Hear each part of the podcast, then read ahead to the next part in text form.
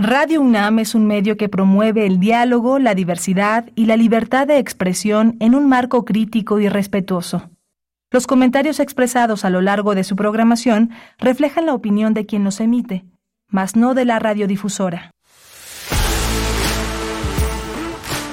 Radio UNAM presenta Prisma RU.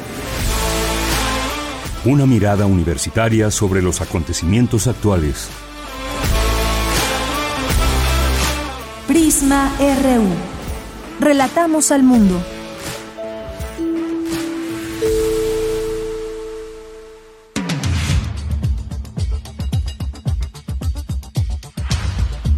¿Qué tal? Muy buenas tardes. Gracias por acompañarnos aquí en Prisma RU. Soy de Yanira Morán y a nombre de todos mis compañeros le doy la bienvenida. Quédese con nosotros en el 96.1 de FM. Vamos a hablar de varios temas. Uno de ellos, esta propuesta de Rosario Piedra Ibarra propone que la Comisión Nacional de los Derechos Humanos sea eliminada junto con otros organismos autónomos y se convierta en la Defensoría Nacional de los Derechos del Pueblo. Hablaremos del tema con el doctor Luis de la Barrera Solórzano, doctor en Derecho por la UNAM y fundador del Programa Universitario de Derechos Humanos. Vamos a platicar, ya escucharon todo esto del reloj del juicio final y que quedan 90 segundos para el fin del mundo. ¿De qué trata todo esto? ¿Desde cuándo se habla o se eh, existe estas agujas del reloj que van marcando lo que pasa o las previsiones que pueda haber? Bueno, se creó desde 1947 y hay un grupo de científicos que trabaja en todo ello. Vamos a,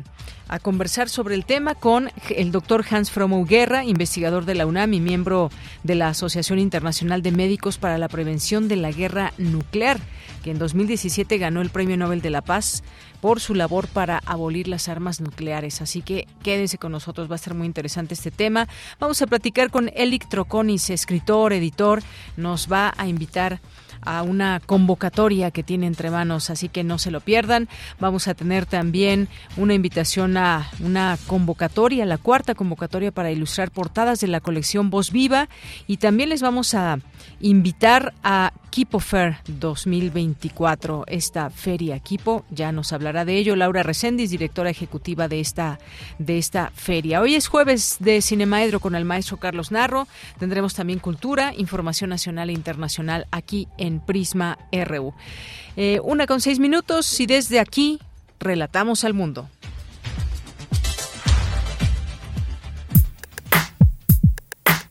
Relatamos al mundo.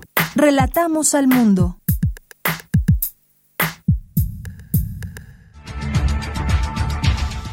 Bien, nos vamos al resumen de la información con Iván Martínez. Iván, muy buenas tardes. Buenas tardes, Deyanira, muchas gracias. Iniciamos con información universitaria. Organiza el Centro de Investigaciones sobre América Latina y el Caribe el coloquio Poéticas Narrativas de la Memoria, Literatura Latinoamericana, siglos XX y XXI. Señalan académicos acerca de las consecuencias de la militarización que se vive en América Latina. En el Colegio Nacional presentan el libro La Suprema Corte en la Revolución, de José Ramón Cosio y Omar Hernández Salgado. En Información Nacional, Rosario, Piedra Ibarra propuso que la Comisión Nacional de los Derechos Humanos también sea eliminada junto con otros organismos autónomos y se convierta en la Defensoría Nacional de los Derechos del Pueblo. Escuchemos. Somos el único órgano constitucional autónomo que se ha Em, que ha emprendido su transformación por iniciativa propia, derribamos el mito de los órganos autónomos que necesitan burocracias doradas y presupuestos obesos para cumplir su supuesta misión. Por eso nos mantenemos firmes en la idea de transformar de raíz a esta Comisión Nacional, ya que no responde, dije, ya no responde a las necesidades del pueblo mexicano. Estamos convencidos de que es necesario que la Defensoría Nacional de los Derechos del Pueblo emerja como una institución nueva, más aún de que es indispensable renovar el sistema no jurisdiccional mexicano y por ende el sistema jurisdiccional existente para cumplir cabalmente con lo que dice el artículo primero de nuestra Constitución. Hemos hecho nuestra parte. Somos el único órgano constitucional autónomo que ha emprendido su transformación por iniciativa propia para dejar atrás ese esquema que nos impuso el neoliberalismo y crear otra institución que realmente le sirva al pueblo mexicano. Fiscalización y electores, algunos de los temas abordados en la sesión ordinaria del Consejo General del Instituto Nacional Electoral. Presentó un informe de sus trabajadores durante 2023. El presidente Andrés Manuel López Obrador informó que se adelantará el pago para los beneficiarios de los programas del bienestar. Afirmó que el gobierno federal respetará los tiempos de la campaña electoral. Lo escuchamos. El programa de adulto mayor ya está en la Constitución y en un transitorio de la Constitución se establece que se deben destinar recursos año con año y tiene que haber incrementos en el presupuesto. Ahora se va a hacer una modificación a la Constitución porque inicialmente se propuso que se tomara en cuenta a los adultos mayores a partir de los 68 años y en comunidades indígenas a partir de los 65. Ahora ya no va a ser a partir de los 68, sino a partir de los 65. Universal, ese es el cambio.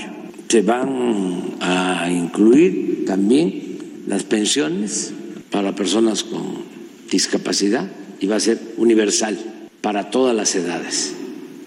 Eso va a quedar también establecido en la Constitución y otros programas de bienestar.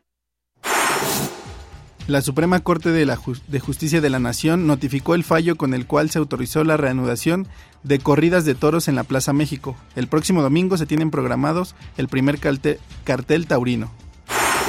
En información internacional, el Consejo de Seguridad de la ONU celebra un encuentro privado a puerta cerrada sobre Ucrania. El ministro ruso de Asuntos Exteriores, Sergei Lavrov, declaró que la petición de Moscú se produce tras la caída de uno de sus aviones y responsabiliza a las Fuerzas Armadas ucranianas. Hoy en la UNAM, ¿qué hacer? ¿Qué escuchar? ¿Y a dónde ir?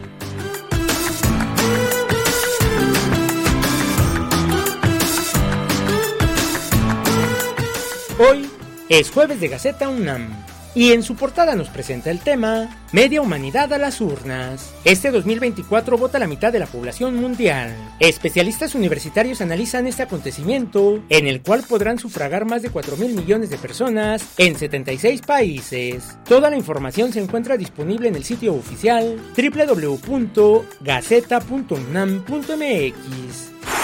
La Casa Universitaria del Libro de la UNAM organiza un homenaje a José Emilio Pacheco, a 10 años de su fallecimiento. Se contará con la participación de Teddy López, José Luis Martínez, Héctor de Mauleón y Alejandro Zambra, bajo la moderación de Guadalupe Alonso, quienes compartirán la influencia de José Emilio Pacheco en su propia escritura. La cita es hoy, en punto de las 19 horas en la Casa Universitaria del Libro de la UNAM, ubicada en calle Orizaba número 24, Colonia Roma Norte de la Ciudad de México.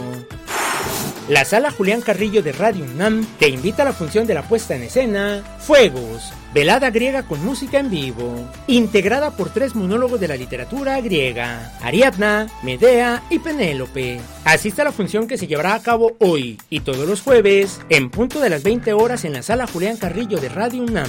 La entrada es libre y el aforo limitado. Para Prisma RU, Daniel Olivares Aranda.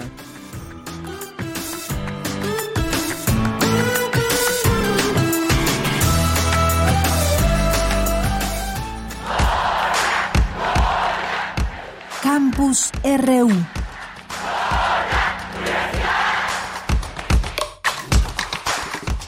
Bien, y arrancamos nuestro campus universitario de este día, jueves 25 de enero. Nos enlazamos con Cindy Pérez Ramírez. Nos tiene la siguiente información. Detallan los trabajos de las comisiones del Instituto Nacional Electoral durante 2023. Cuéntanos, Cindy. Buenas tardes. Deyanira, es un gusto saludarte. Muy buenas tardes. Durante la sesión ordinaria del Consejo General del Instituto Nacional Electoral, la consejera Carla Humphrey dio cuenta de los trabajos realizados en la Comisión de Registro Federal de electores durante el año 2023. Vamos a escucharla. En la colaboración para la identificación de personas y la localización de personas desaparecidas, donde a través de 23 convenios de colaboración con diversas autoridades y dependencias se ha logrado la identificación de un total de 8.225 personas en calidad de desconocidas y la localización de 21.266 personas desaparecidas. Mientras tanto, en estos informes, también la consejera Claudia Zavala Pérez habló justamente de la fiscalización y también algunos puntos pendientes de revisión. Eh, la falta de fiscalización de los procesos internos de los partidos políticos en el ámbito estatal. Revisé con mucha puntualidad nuevamente los lineamientos y esta parte correspondía a dar seguimiento tanto a la comisión como a la unidad técnica de fiscalización.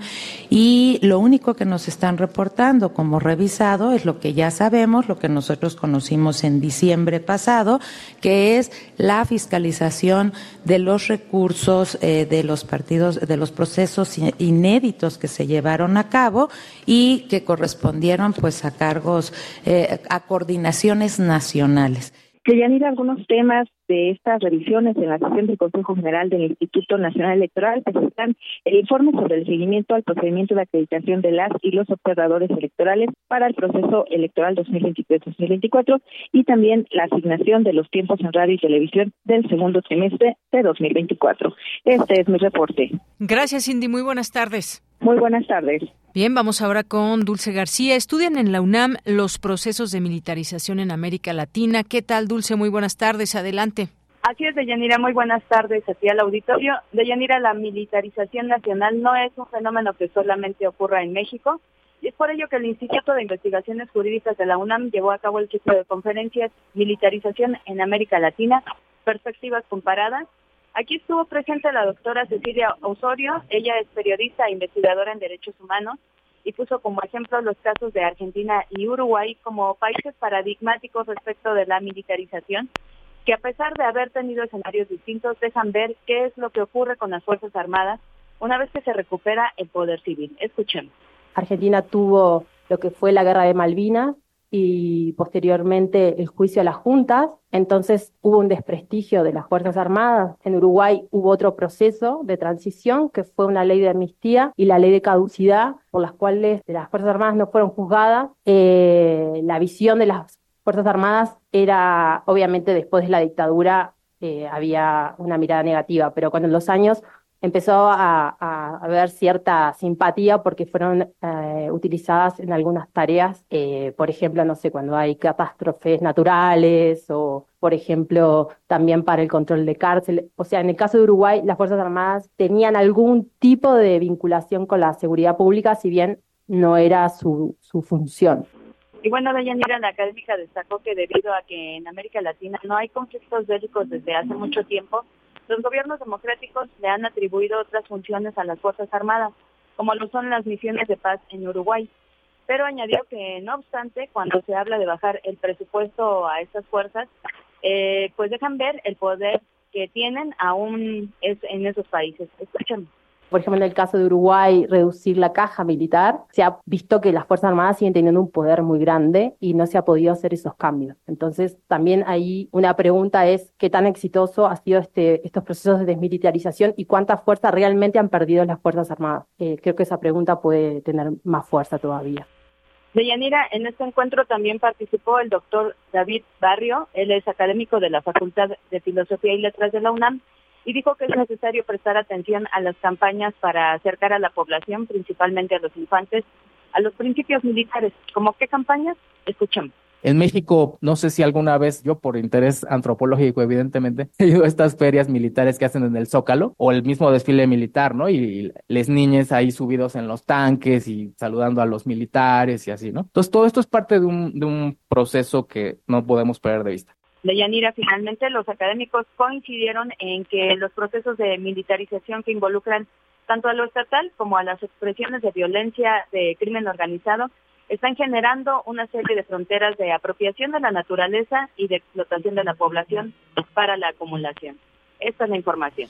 Muchas gracias, Dulce. Buenas tardes. Gracias a ti. Muy buenas tardes. Bien, pues ahí los procesos de militarización en América Latina. Vamos ahora con mi compañera Virginia Sánchez. Inicia el coloquio Poéticas Narrativas de la Memoria, Literatura Latinoamericana, siglos XX y XXI. ¿Qué tal, Vicky? Muy buenas tardes. Hola, ¿qué tal, Bella? Muy buenas tardes. A ti y al auditorio del Prisma RU. El desplazamiento de las diversas tradiciones literarias, tanto locales como universales, por la omnipresencia de una comunicación supeditada al predominio de relaciones mercantiles imperantes en todos los órdenes de la vida, por un lado, y por el otro el desconocimiento general de los aportes de dichas tradiciones. En la formación del público lector eran los factores aludidos por integrantes del CRAC, movimiento literario mexicano de fines del siglo XX, en ruptura con el llamado postboom latinoamericano al evaluar la situación social y cultural a la cual estarían confrontadas hoy la existencia misma de la literatura en América Latina y otras latitudes, este diagnóstico sucinto y provisional más bien apuntaba a lo que Freud determinaba como un malestar en la cultura. Así lo señaló François Perus del Centro de Investigaciones de América Latina y el Caribe al presentar la ponencia Haciendo Memoria, Literatura, Historia, Tradición, Literalidades y Poéticas como parte del coloquio Poéticas Narrativas de la Memoria, la Literatura Latinoamericana siglos XX-XXI, organizada por dicha entidad. Escuchemos a Perus malestar en la cultura que en el presente caso se traduciría en un trastorno generalizado de los vínculos que en cada orden particular de nuestras vidas mantenemos o dejamos de mantener con nuestros pasados y por consiguiente también de las expectativas que solemos colocar en futuros tan próximos como lejanos. Por su parte, Teresa Basile de la Universidad de La Plata, Argentina, señaló, entre otros planteamientos de gran interés en cuanto a las narrativas literarias en un contexto de revolución y posrevolución, así como de movimientos sociales, que el uso de la ficción, de la ciencia ficción que atenta contra la integridad referencial y hace tambalear la lógica verdad-falsedad, desarma la tiranía de lo fáctico para despertar otros saberes. Escuchemos. La introducción de espectros y fantasmas se abre a las pulsiones del inconsciente y permite darle la palabra a los desaparecidos y a los muertos. El humor y la ironía, que parecen ir contra el decoro de una experiencia límite de violencia, sin embargo sirven como distancia necesaria para construir el relato. Los anacronismos, y los quiebres espaciales se constituyen en vías para fraguar encuentros imposibles y al mismo tiempo exhibir los vacíos dejados por los desaparecidos. Las lagunas de la memoria, las fracturas del relato, las escrituras no miméticas que parecen boicotear la efectividad jurídica del testimonio, en cambio delatan los efectos corrosivos de la, de la violencia sobre la coherencia de la lengua, entre otras interferencias. Bueno, pues este coloquio Poéticas Narrativas de la Memoria de la Literatura Latinoamericana siglos XX y XXI se llevará a cabo este 25 de enero hasta las 18.30 horas en el Auditorio Leopoldo Sea de la Torre 2 de Humanidades, o bien también se puede seguir en el Facebook Live o YouTube Live del CIALC UNAM. De ella, esta es la información. Vicky, muchas gracias y buenas tardes. Buenas tardes. Continuamos. Prisma RU. Relatamos al mundo. Una de la tarde con 22 minutos. Rosario Piedra Ibarra propuso eh, ayer que la Comisión Nacional de los Derechos Humanos también sea eliminada junto con otros organismos autónomos y se convierta en la Defensoría Nacional de los Derechos del Pueblo. Dijo que estamos convencidos de que es necesario que la Defensoría Nacional de los Derechos del Pueblo emerja como una institución nueva. Eso ante la comparecencia en la Comisión Permanente eh, de San Lázaro. Ahí Rosario Piedra Ibarra dijo también que han hecho su parte, que son el único órgano constitucional autónomo que ha emprendido su transformación por iniciativa propia para dejar atrás ese esquema que impuso el neoliberalismo y crear otra institución que realmente le sirva al pueblo mexicano. Vamos a platicar de este tema con el doctor Luis de la Barreda Solórzano. Él es doctor en Derecho por la UNAM y fundador del Programa Universitario de Derechos Humanos. ¿Qué tal, doctor? Bienvenido a este espacio. Muy buenas tardes. Bienvenida, buenas tardes. Mucho gusto en saludarla. Eh, el gusto es mío, doctor. Pues, ¿qué le parece esta mm, propuesta que el día de ayer escuchamos de Rosario Piedra Ibarra, quien preside la Comisión Nacional de los Derechos Humanos? Rosario Piedra ha aterrizado a la Comisión Nacional de los Derechos Humanos Nunca se había dado el caso de que todos los miembros de su consejo consultivo renunciaran en protesta por cómo ha conducido la comisión. Rosario Piedra ha callado ante violaciones gravísimas a los derechos humanos del actual gobierno federal, como por ejemplo el dejar a los niños con cáncer sin los medicamentos para seguir luchando por su vida, el de la manera clandestina en que se elaboraron los libros de texto de educación básica, eh, los ataques al INE, las injurias y las calumnias de todos los días a académicos, eh, periodistas, empresarios, etcétera, la infame persecución contra 31 prestigiados científicos y una larguísima lista. Lo importante no es cómo se llama el organismo, lo importante es que el organismo, lo importante sería que el organismo volviera a ser un escudo contra los abusos de poder y dejó de serlo a partir de que la señora Piedra es la titular del organismo. No podemos olvidar de qué manera llegó a la titularidad del organismo. Llegó mediante un fraude sin precedente, sin precedente en el Senado. No alcanzaba la eh, mayoría calificada que exige la Constitución. No era una persona sin militancia partidaria. Entonces, eh, no importa cómo se llame el organismo, lo que lo que importaría sería que cumpliera con su función. Por otra parte, al señalar que debe ser una defensoría del pueblo, bueno, eh, en España el ombudsman se llama defensor del pueblo, está bien, pero la función de un ombudsman no es defender al pueblo como una entidad abstracta. Eh, recordemos que en los discursos de, del presidente de la República, el pueblo es eh, la porción de la sociedad que lo apoya, los demás son el, el antipueblo. La función de un ombudsman es defender los derechos de cada individuo contra los abusos de poder. Quiero quiero quiero poner el siguiente el siguiente ejemplo. En algunas comunidades indígenas de México es un uso, eh, una costumbre que se venda a una adolescente, a una familia, que le venda a una familia a cambio de un de unos cuantos cientos o miles de pesos, de un de un cartón de cervezas, etcétera. Y, y hay quien piensa que eso es un derecho del pueblo porque viene de, de usos y costumbres arraigados. Pues no, no. El ombudsman tendría que defender a esa muchacha contra todo el pueblo, aunque todo el pueblo, vamos a suponer que el pueblo, que el pueblo, además que, ¿qué es el pueblo? Es una noción totalmente vaga.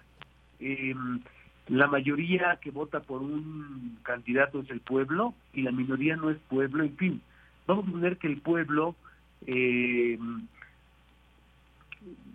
no sé, de alguna manera manifestara su voluntad mediante encuestas, mediante una consulta, etcétera, de que se reimplantara la pena de muerte, de que se volviera, que se permitiera la tortura en los separos policíacos, de que, la, de que una mujer que se divorciara perdiera la patria potestad de sus hijos. No, no, no. No es al pueblo al que debe defender un ombudsman o una ombudsperson, como ahora se le denomina para utilizar un lenguaje incluyente. Lo que debe hacer un defensor público de los derechos humanos es defender los derechos de cada individuo contra todo abuso de poder. Bien, pues muchas gracias por este comentario primero, doctor Luis de la Barreda, en torno a esta propuesta o esto que se dio a conocer ayer por parte de Rosario Piedra Ibarra. Y, y esto, pues ahora escuchándolo también me remito a cuando nació la Comisión Nacional de Derechos Humanos.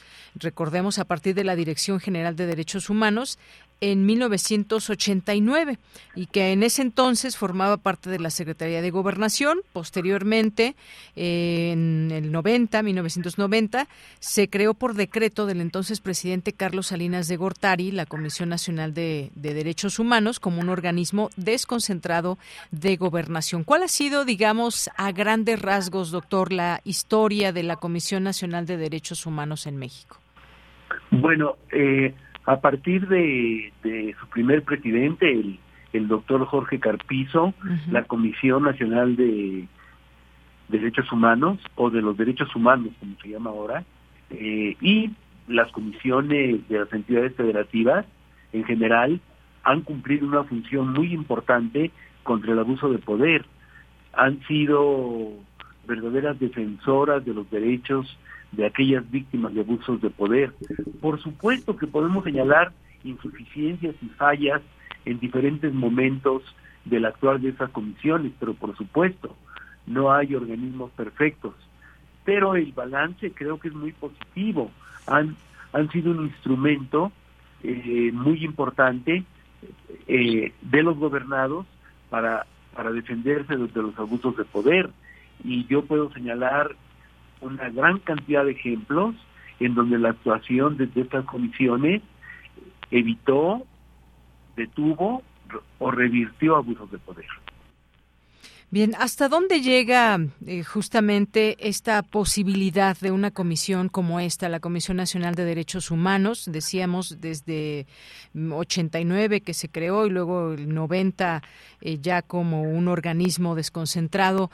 Eh, digamos, cuáles son estas eh, incidencias en la, hasta dónde puede llegar una Comisión Nacional de los Derechos Humanos. Hay recomendaciones que se hacen. Hemos pasado por momentos efectivamente muy álgidos, muy fuertes en nuestro país, donde pues han estado, digamos, eh, los derechos humanos comprometidos en distintos, podemos decir hasta conflictos.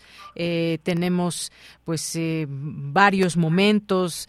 ¿Qué nos puede decir de esta parte? Cómo ha incidido la comisión a lo largo de todos estos años en pues distintas acciones y momentos que, que usted ya traía algunos ejemplos más de este gobierno. Eh, ¿Qué hay en el, en el pasado? ¿Cómo incidía o cómo eh, incide la comisión? Bueno, la labor de una comisión de derechos humanos, de una comisión pública de derechos humanos, es, como ya lo he dicho, defender a los gobernados de los abusos de poder de los abusos del poder público, de los abusos de, de, las autoridades. Algunas autoridades se van a incomodar por, por eso, pero las autoridades, los servidores públicos que entiendan cuál es la función, cuál es la misión, cuál es el objetivo de estas comisiones, van a agradecer que se les señalen errores. Yo tuve el privilegio, como usted sabe, de Yanira, de ser el primer presidente de la Comisión de Derechos Humanos del Distrito Federal. Eh, eh, durante los ocho años que yo fui presidente, la gran mayoría de nuestras recomendaciones fueron atendidas, fueron cumplidas totalmente y, en algunos casos, en muchos casos se revirtieron abusos muy graves. Hubo, hubo un caso en el que eh, no se aceptó una recomendación nuestra y cumpliendo con el deber que debe tener el defensor público, no que debe tener, con el deber que tiene el defensor público, insistimos en que esa recomendación se cumpliera y presentamos las pruebas de que se estaba cometiendo un abuso de poder. Me refiero al caso de los acusados injustamente por el homicidio del conductor de televisión Paco Stanley. Estaban presos indebidamente con pruebas falsificadas o, o, sin pruebas y se les hubiera condenado a 40 años de prisión de no ser porque la Comisión de Derechos Humanos del Distrito Federal destapó eh, la falsa acusación. Pero como ese caso le podría señalar otros muchos, eso requeriría de una charla que excede el espacio que tenemos usted y yo para esta para esta plática. Entonces, la, una comisión de derechos humanos siempre será incómoda para aquel servidor público que no eh, respete esos, esos derechos fundamentales. Y la actual presidenta de la Comisión Nacional de los Derechos Humanos ha sido totalmente cómoda eh, para el gobierno federal. Bien, y efectivamente, ¿cómo valorar el actual de una, el actuar de una Comisión Nacional de Derechos Humanos eh, a la par con las autoridades que reciben muchas veces estas recomendaciones? Y tenemos, pues, muchos casos que pasó, por ejemplo, desde San Salvador Atenco, el mismo caso de Ayotzinapa, eh, ejecuciones en Tlatlaya, en fin, creo que por ejemplos tenemos muchísimos. ¿Qué, qué ha, qué, qué, ha ido cambiando a lo largo, más allá de, de la llegada de Rosario Piedra Ibarra? ¿Qué, cómo ha ido cambiando, cómo se ha ido perfeccionando, eh, eh, cuál es este balance, como usted decía, hay insuficiencias y ha habido fallas también, ah, no hay eh, una comisión que sea perfecta, pero cómo, cómo se ha desempeñado desde su punto de vista, cómo se ha avanzado en el tema de los derechos humanos en el país. Muchos abusos de poder que hubieran quedado impunes no no quedaron impunes, fueron fueron castigados por intervención de alguna de las comisiones públicas de derechos humanos. Em, pero finalmente la una comisión puede señalar los abusos. Va, va a depender de quien tiene el poder el, el atender o no una recomendación. Pero quiero decir algo muy importante. Una comisión pública de derechos humanos solo puede funcionar adecuadamente en una democracia con un gobierno autoritario como el que estamos padeciendo, eh, una comisión de derechos humanos autónoma no, no será bien vista. Por eso se impuso ahí, porque López Obrador sabía de su incondicionalidad al actual titular de la CNDH.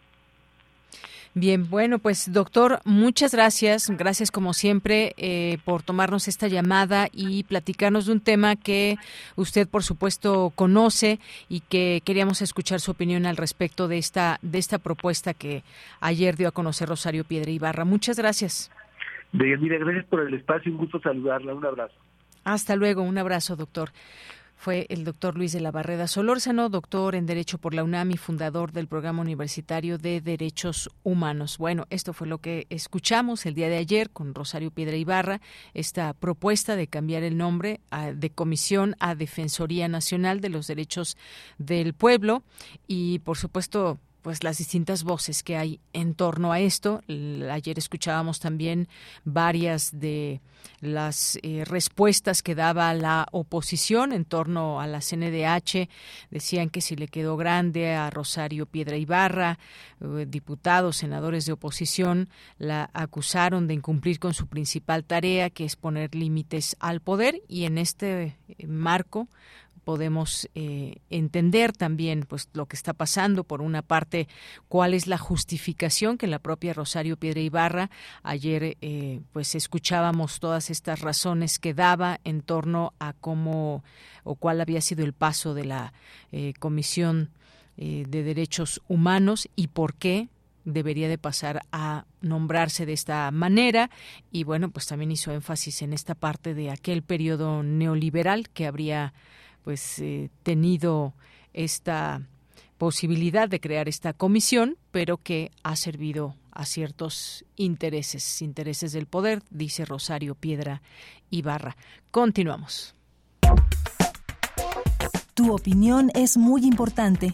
Escríbenos al correo electrónico prisma.radiounam@gmail.com. Una de la tarde con 37 minutos. ¿Han escuchado hablar del reloj del juicio final? Por ahí hubo una nota y en otros momentos se ha hablado de esta herramienta. Es una herramienta simbólica creada por científicos para visualizar la probabilidad de que la humanidad desaparezca. Se encuentra por segundo año consecutivo a 90 segundos de la medianoche, muy cerca de su hora final, debido a a la guerra de Ucrania y la crisis climática. Estas agujas del reloj que fueron colocadas el pasado martes 23 de enero en Washington por el Boletín de los Científicos Atómicos, una organización que se encarga de gestionar esta herramienta desde su creación en 1947 y en 2023 los científicos decidieron rebajar de 100 a 90 segundos restantes para el apocalipsis, lo más cerca que el reloj había estado nunca de marcar su hora final y este año optaron por mantener la misma hora. Hablemos de este tema y qué significa este reloj del juicio final. Ya está en la línea telefónica el doctor Hans Fromo Guerra. Él es investigador de la UNAM y miembro de la Asociación Internacional de Médicos para la Prevención de la Guerra Nuclear, que en 2017 ganó el Premio Nobel de la Paz por, la, por su labor para abolir las armas nucleares. Doctor Hans, bienvenido. Muy buenas tardes. ¿Qué tal? ¿Cómo está? Gusto saludarla. Igualmente, doctor, pues cuéntenos este qué significado tiene este reloj del juicio final y que haya quedado pues igual que el año pasado. ¿Qué significado tiene todo esto? Bueno, pues es una eh, es una circunstancia verdaderamente grave. El, reloj, como usted bien lo comentó ahorita en, en, la introducción, es una herramienta eh, que nos da un estimado de los riesgos globales básicamente en dos esferas que están íntimamente relacionadas, que es el cambio climático y la proliferación y existencia misma de las armas nucleares. Ahí, aunque si bien es una herramienta de la medición de ese riesgo, es una medición muy fidedigna. Eh, es un es un ejercicio científico a través de una eh, barra de 17 científicos miembros del, del boletín de los científicos atómicos con diversas disciplinas que hacen una ponderación científica de los riesgos y pues sí nos dan el, el, resultado que desde el año pasado, eh, como bien se mencionó, se movió a 90 eh, segundos para el momento final que se toma esas 12, eh, el, el, horario de las 12 como el momento en donde se puede dar un estallido o una conflagración nuclear, ¿no? Entonces, eh, sobre todo eh, atendiendo a todo el panorama eh, internacional eh, adverso, no solamente en la guerra de Rusia con Ucrania, que, mucho de esto claramente está llevado o empujado por esta guerra, sino porque existen muchos otros conflictos a nivel mundial que también incrementan este riesgo, ¿no? Particularmente el desarrollo, eh, el continuo desarrollo de misiles por parte de Corea del Norte, la constante tensión existente, incluso esta misma semana hubo varios asuntos entre eh, India y Pakistán, que son otros de los dos de los países nucleares, la continua eh, inversión en armas ya anunciada para mejorar los desarrollos nucleares por parte de Rusia y de China y que ponen claramente presión en Estados Unidos para seguir pasando o pasar a una fase de eh, actualización de sistemas de armas nucleares, ¿no? Entonces todo esto pues hace que eh, eh, estemos en unos momentos de mayor riesgo y por otro lado los mecanismos que nos hemos dado en el, en el mundo organizado a través de Naciones Unidas eh, para mitigar esto, si bien han ido creciendo y teniendo sus éxitos, como el Tratado de Prohibición de Armas Nucleares, pues todavía es una, una circunstancia en, en proceso para pues para reducir estos riesgos, ¿no? Efectivamente. Usted habla de una situación grave, habla, se habla también de una catástrofe global que pudiera darse en algún momento y, bueno, una medición fidedigna, nos dice usted. ¿Qué elementos principalmente pueden generar el fin del mundo? Usted nos platicaba o nos decía esto de la guerra entre Ucrania y Rusia y, de pronto pues hay, hay algunos momentos en que sabemos, sabemos del uso de o que sabemos quiénes tienen armas nucleares en el mundo y qué posibilidad hay que en algún momento se utilicen. Ahora quizás en este momento lo vemos lejos, pero no sé qué tan lejano realmente sea esta posibilidad de su uso. Y estamos hablando de un uso que pudiera pues acabar con una buena parte de seres humanos dependiendo cómo se o en qué zonas y demás. Y quisiéramos verlo como algo muy lejano o como algo que no va a suceder definitivamente. Y aunado a temas del cambio climático y demás ¿qué, qué, cuáles son estos elementos que nos darían cuenta de que puede darse en algún momento el fin del mundo doctor bueno, mire, eh, eh, lo grave que yo mencionaba y, dando seguimiento a su pregunta es que eh, esa es una concepción equivocada. Estamos en un grave riesgo de mm. su uso muy cercano. Y eso no es dicho desde una forma catastrofista, sino la catástrofe viene del riesgo alto que existe. Eh, de hecho, tenemos documentados tanto en médicos internacionales para la prevención de la guerra nuclear como en toda la campaña de ICANN, la campaña internacional para abolir las armas nucleares, eh, pues más de 30 momentos muy bien documentados en los últimos 30 años donde eh, hubo momentos de muy cercanos al uso de armas nucleares donde fue claramente contemplado tanto de forma intencional como por error y miscálculo, ¿no? Falta de cálculo. Eh, el, eh, porque pensamos muchas veces o tenemos en el inconsciente que una guerra mundial donde se acabe la vida en el planeta, pues tiene que ser una catástrofe donde todos los países estén usando armas nucleares. Eso no es así. Tenemos estudios muy serios eh, con varios grupos ambientalistas de primer orden, como Alan Robock, por ejemplo, de la Universidad de Rogers, eh, y nuestro grupo, donde hicimos un estimado eh, de qué pasaría con una guerra mundial, digo, una guerra eh, nuclear entre dos países nucleares con una alta historia de conflicto eh, utilizando una pequeña parte de su arsenal nuclear. Y el ejemplo que hicimos, que se desarrolló el modelo, fue una guerra entre India y Pakistán, entre una que tienen una realidad geográfica pues muy lejana, por ejemplo, a, nosotros, ¿no? A todo el hemisferio sur. Eh, ¿Qué pasaría donde en una guerra entre ellos dos, utilizando solo la mitad de su arsenal nuclear, que es aproximadamente 50, 60 bombas nucleares. Eh, este, esta cantidad, la mitad de su arsenal de estos dos países, representa menos de la mitad del 1% de armas nucleares que existen en el mundo para tenerlo como referencia. Bueno, un supuesto de este tipo dejaría inmediatamente en la primera semana, por ser zonas altamente pobladas, ciudades altamente pobladas, alrededor de 20 millones de muertos inmediatos por la acción de la, de la bomba, eh, de las bombas. Esto, eh, poniéndolo en, referencia, pues sería casi el total de, de, muertos en la Segunda Guerra Mundial. Pero para algo que son eh, muy buenas las armas nucleares, y eso lo podemos ver en los dibujos de los Hibakushas, que son los sobrevivientes de las bombas atómicas, es que las bombas atómicas son muy buenas para hacer incendios.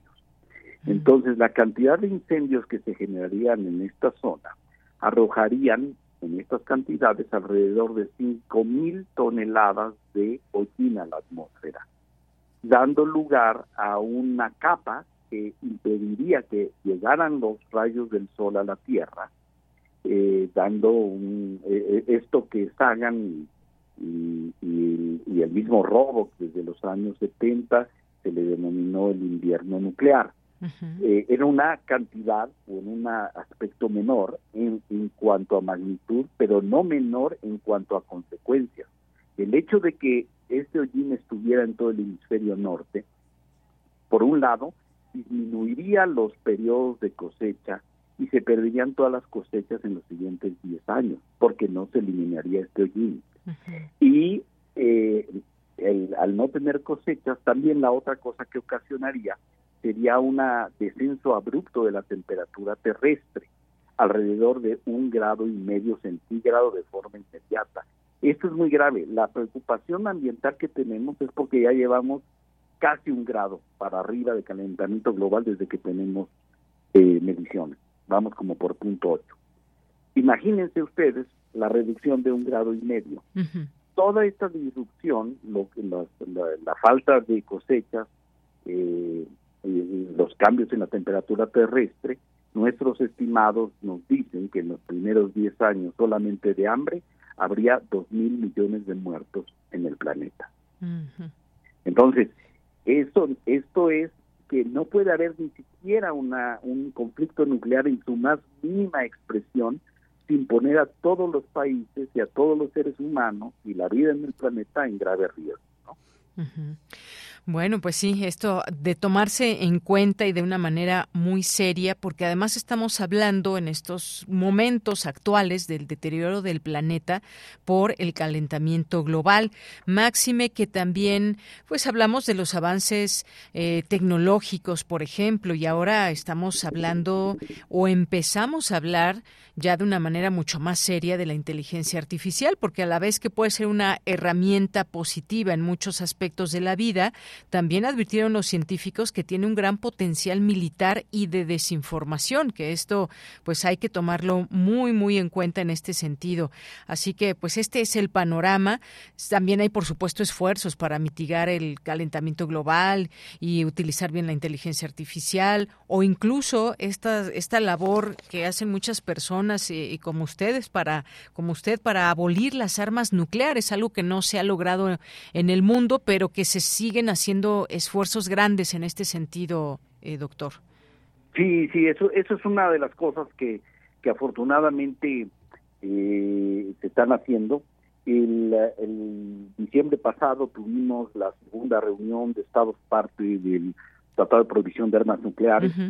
eh, digo tuvimos porque en el primer año, en la primera reunión de Estados parte, en el 2022, se decidió hacer eh, o crear dentro del tratado, que esta es una cosa muy innovadora del tratado, un grupo científico asesor para guiar a los países miembros del tratado en donde avanzar la investigación para hacer más contundente, eh, más de lo que ya es la urgencia que todos los demás países eh, lo firmen. Vamos a, en 70 firmas y ratificaciones.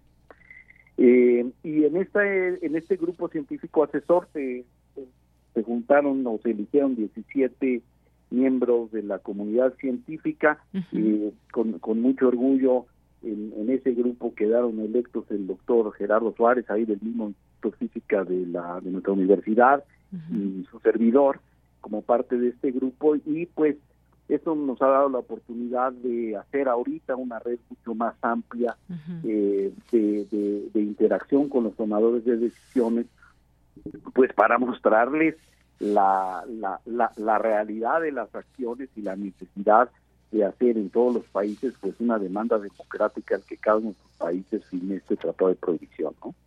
Así es. Bueno, pues un tema, la verdad, muy interesante, muy muy fuerte, digamos, doctor. Ojalá que en otro momento podamos seguir platicando de ello, los esfuerzos que por una parte se hacen, pero también de lo que podría llegar a pasar en algún momento con conflictos que hay en el mundo. Muchas gracias, doctor. Gracias a usted, le agradezco mucho su interés en el tema, que es una cosa que necesitamos mucho dar pues, voz y, uh -huh. y divulgación. Le claro agradezco. Que sí. Gracias a usted, hasta luego.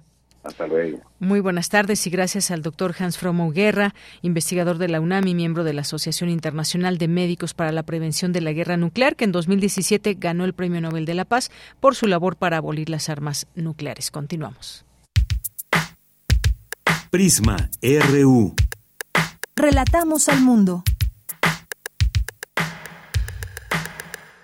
Y me enlazo con Elic Troconis. Me da muchísimo gusto saludarte, Elic, un narrador, escritor, editor y promotor cultural mexicano, muy joven además, historiador por la Facultad de Filosofía y Letras de nuestra UNAM y que aquí hemos podido, hemos tenido la oportunidad de conocer su trabajo, pero hoy nos va a platicar de un proyecto que trae entre manos que tiene que ver con una beca para jóvenes lectores, Francisco Carrillo. Así que te doy la bienvenida, Elic Troconis. ¿Cómo estás? Muy buenas tardes. Hola Deyanira, de maravilla, muy muy contento de estar una vez más contigo aquí en Prisma RU.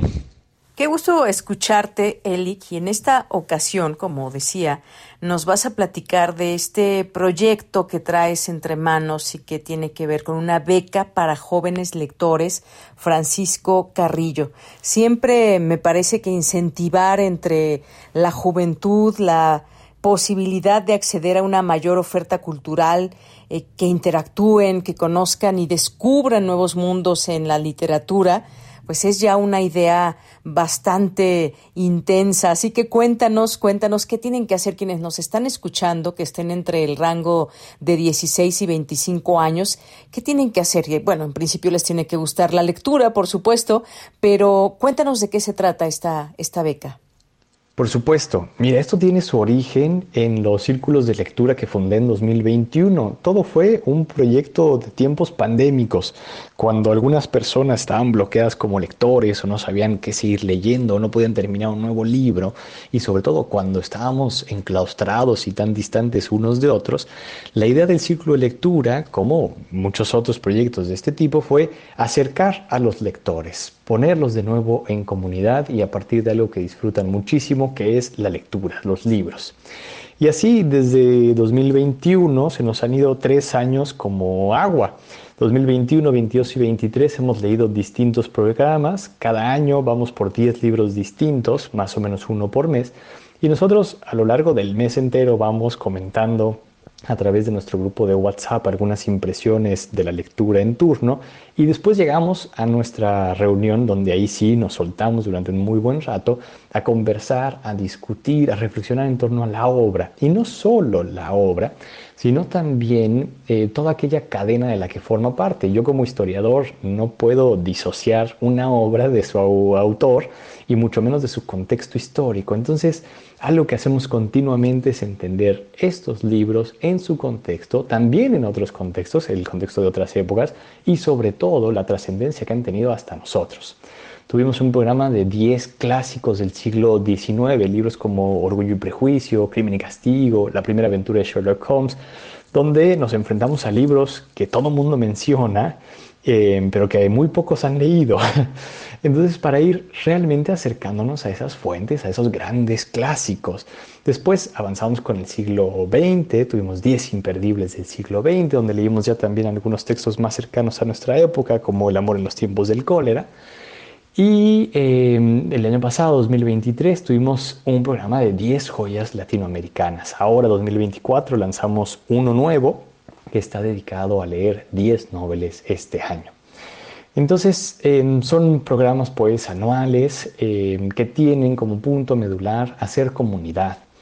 Eh, palabras que además eh, vienen perfectamente a este programa, donde hemos intentado hablar, discutir, cuestionar también las lecturas que leemos y hacerlo entre muchas voces, porque además hay personas de muy distintas edades, de muy distintas procedencias, de muy distintos oficios y profesiones, y eso es muy rico, siempre escuchar la perspectiva de otros lectores. ¿no?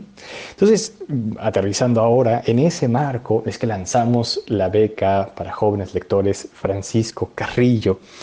Em, para eh, eh, dar un lugar más a personas efectivamente entre 16 y 25 años que sean lectores entusiastas y que quieran leer durante todo este año 2024 con más personas, descubrir otras lecturas, otros autores, internarse a otras épocas, eh, que tengan esa, esa oportunidad. ¿Y qué tienen que hacer realmente? Nos hemos esforzado porque sea una convocatoria muy accesible nosotros, además de datos de identificación personal para poder contactar a cada uno de los participantes y sobre todo a los ganadores, les pedimos que nos cuenten sobre ellos, sobre sus lecturas, sobre sus gustos literarios y también que nos regalen una sinopsis, una reseña de su obra literaria preferida, el libro que más les haya gustado. Eso nos permite a nosotros conocerlos mejor y así poder eh, tener algunos parámetros para decidir a quién irá esta beca. Todo eso lo tienen que poner en un correo electrónico. Eh, pueden consultar las bases completas en, mi página web. Eli, no sé si sea la, la primera beca para jóvenes lectores en México, pero creo que es una gran idea porque además desde ese trabajo que tú haces desde 2021 en estos círculos de lectura, me parece que has logrado también em, interesarte por esta, esta área muy grande de oportunidad que es seguir formando a jóvenes lectores en nuestro país, porque creo que a través de esta posibilidad y además en las edades que estamos hablando, es justamente un periodo de formación también, de identificarse eh, en muchos sentidos con las lecturas que leemos, hacia dónde vamos con las lecturas que, que más nos gustan, los autores, pero sobre todo intercambiar eh, opiniones el poder compartir también el hecho no solamente de leer los libros, sino también de, de, generar estas posibilidades de discutir al respecto de las propuestas que hay en muchos de los autores y autoras. Así que, pues creo que esto incentiva también mucho a, a las y los jóvenes en este, en este sentido. Eh, ¿A qué página tienen que acceder quienes nos están escuchando y que tengan interés por eh, concursar por una de estas becas. Sí, Deyanira, realmente es una de las grandes intenciones, formar jóvenes lectores y futuros eh, lectores adultos, porque es una especie que parecería en peligro de extinción y que sin embargo hace tanto bien eh, comunitario, bien social, bien profesional y bien, por supuesto, para uno mismo. mientras leer bien y leer suficiente nos hace personas también más felices, nos hace personas eh, que pueden tener una capacidad de disfrutar mucho más lo que tenemos alrededor. Y la página concreta a la que tienen que entrar, por supuesto, para consultar las bases completas es www.elicgetroconis.com. Es mi nombre como tal, Elic con K de kilo, la G de Germán y Troconis con C de casa, elicgetroconis.com. También pueden buscarme en Instagram o en Facebook y ahí encontrarán los enlaces que los llevarán a la convocatoria completa.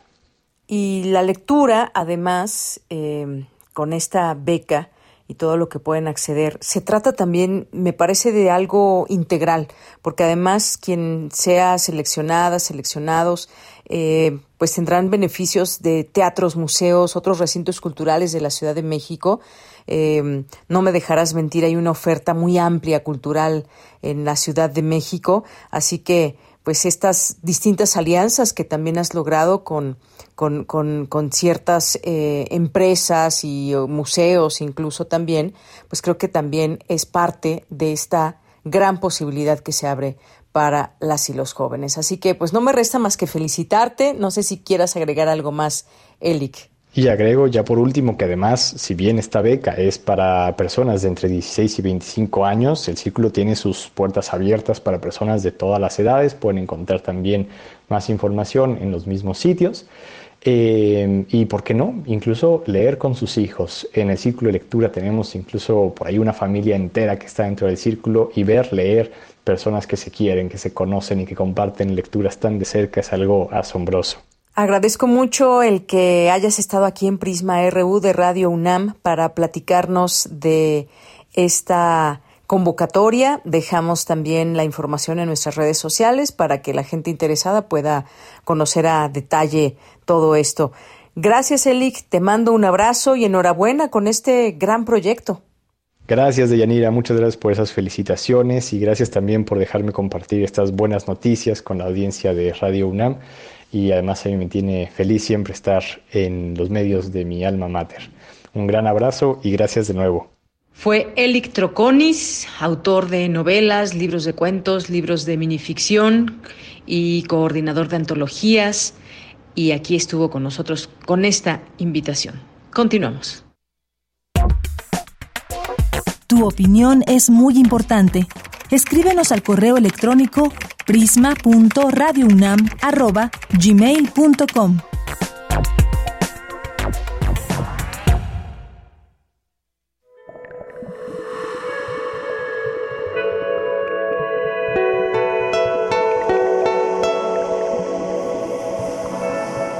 Escuchas Radio UNAM.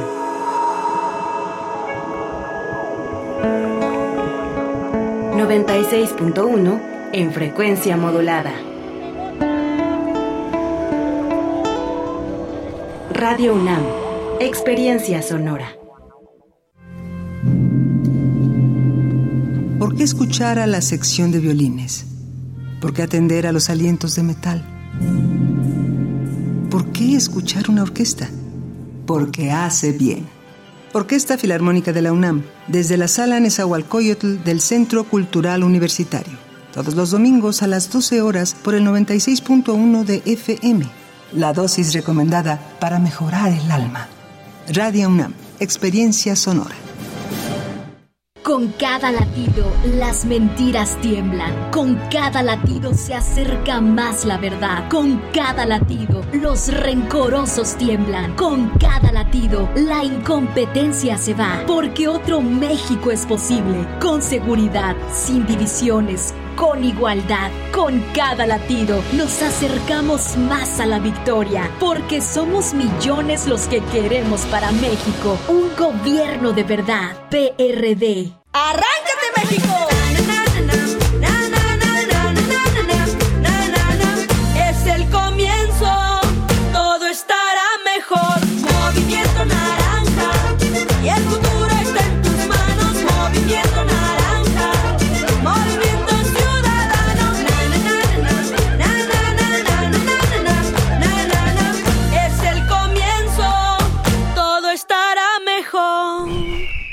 Movimiento Ciudadano. Actuar no es fingir ser alguien más, es encontrar todas las posibilidades de tu propio ser. Radio UNAM te invita al taller presencial Actuación para la vida diaria, Descubre tu capacidad histriónica con Sergio Cuellar. del 3 de febrero al 2 de marzo de 2024. Todos los sábados de las 10 a las 13 horas en las instalaciones de Radio UNAM. Informes e inscripciones a cursosrunam.gmail.com Radio UNAM, experiencia sonora. Comprar tu voto a cambio de dinero o despensas. Condicionarte a los programas sociales. Recoger o retener tu credencial para votar. Son delitos. No los permitas. Cero tolerancia a los delitos electorales federales. Denúncialos a la FICEL al 800-833-7233 y ficenet.fgr.org.mx.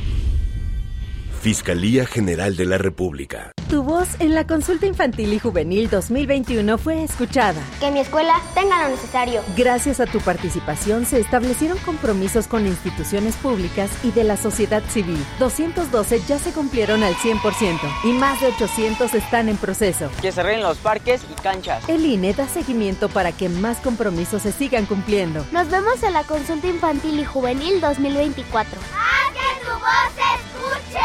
INE. En la vida cotidiana se reflejan las problemáticas sociales, con diferentes causas y consecuencias. Pensemos juntas y juntos las posibles soluciones. Vida cotidiana. Análisis de nuestro día a día. Viernes a las 16 horas, después del corte informativo.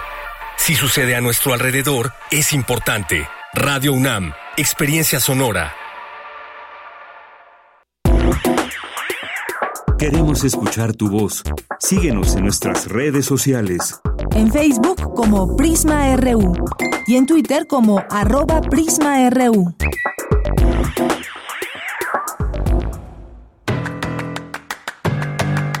Mañana en la UNAM, ¿qué hacer? ¿Qué escuchar? ¿Y a dónde ir?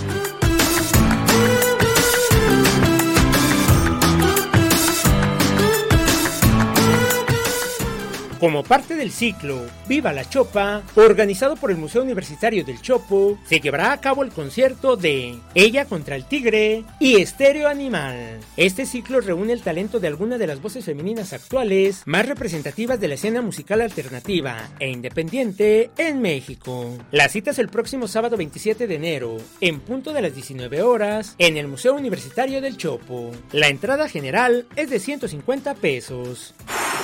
Te recomendamos el conversatorio y presentación editorial de La vida que se escribe, que conmemora el décimo aniversario luctuoso de José Emilio Pacheco. Se contará con la participación de Rosa Beltrán y Juan Villoro. Además, se llevará a cabo la lectura de textos alusivos al escritor a cargo de egresados de la Unidad de Investigaciones Periodísticas de la Coordinación de Difusión Cultural de la UNAM. Las citas mañana viernes 26 de enero, en punto de las 17.30 horas, en la Sala Carlos Chávez del Centro Cultural Universitario. A partir del sábado 27 de enero, vuelve el carro de comedias de la UNAM con la puesta en escena Ese amor de Romeo y Julieta, que nos invita a cuestionar el tema del amor romántico y así preguntarnos sobre este fenómeno que impera en nuestras vidas. Ese amor de Romeo y Julieta se presenta todos los sábados y domingos, en punto de las 11 horas en la explanada principal del Centro Cultural Universitario. La entrada es libre y el aforo limitado. Para Prisma RU, Daniel Olivares Aranda.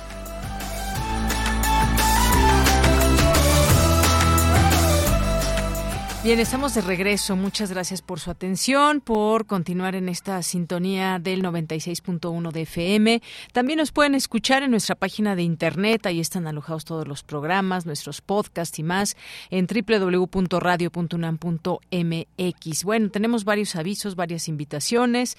Hoy, fíjense, hoy, publica nuestra Gaceta UNAM en la sección de comunidad esta nota de Leonardo Frías, este reconocimiento de la Facultad de Psicología Margarita Castillo, locutora universitaria.